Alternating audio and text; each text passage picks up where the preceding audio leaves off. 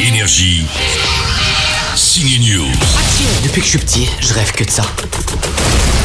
L'or de Magellan, c'est le plus grand trésor qui a toujours pas été retrouvé. 5 milliards facile.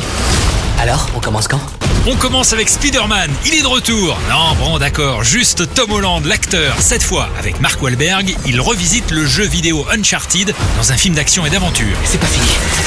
Si vous aimez pleurer au cinéma, bah ouais, ça arrive, hein. alors vous irez voir Mélanie Thierry dans La Vraie Famille. Elle joue une mère d'une famille d'accueil qui doit un jour laisser partir le petit bonhomme dont elle s'est trop attachée. Tu seras où toi pendant que je serai chez papa Je serai à la maison, je t'attendrai. Allez-y quand même avec des mouchoirs, hein. 300 heures de travaux d'intérêt général. Ça va, on sort bien. Dans une maison de retraite. Franchement, je préfère la prison. Ça rigole un peu plus avec Kev Adams dans la maison de retraite. C'est une bonne surprise, cette histoire de Kev entouré de vieux dans une EHPAD. En plus, c'est d'actualité. Tu sais ce que disait Groucho Marx Non.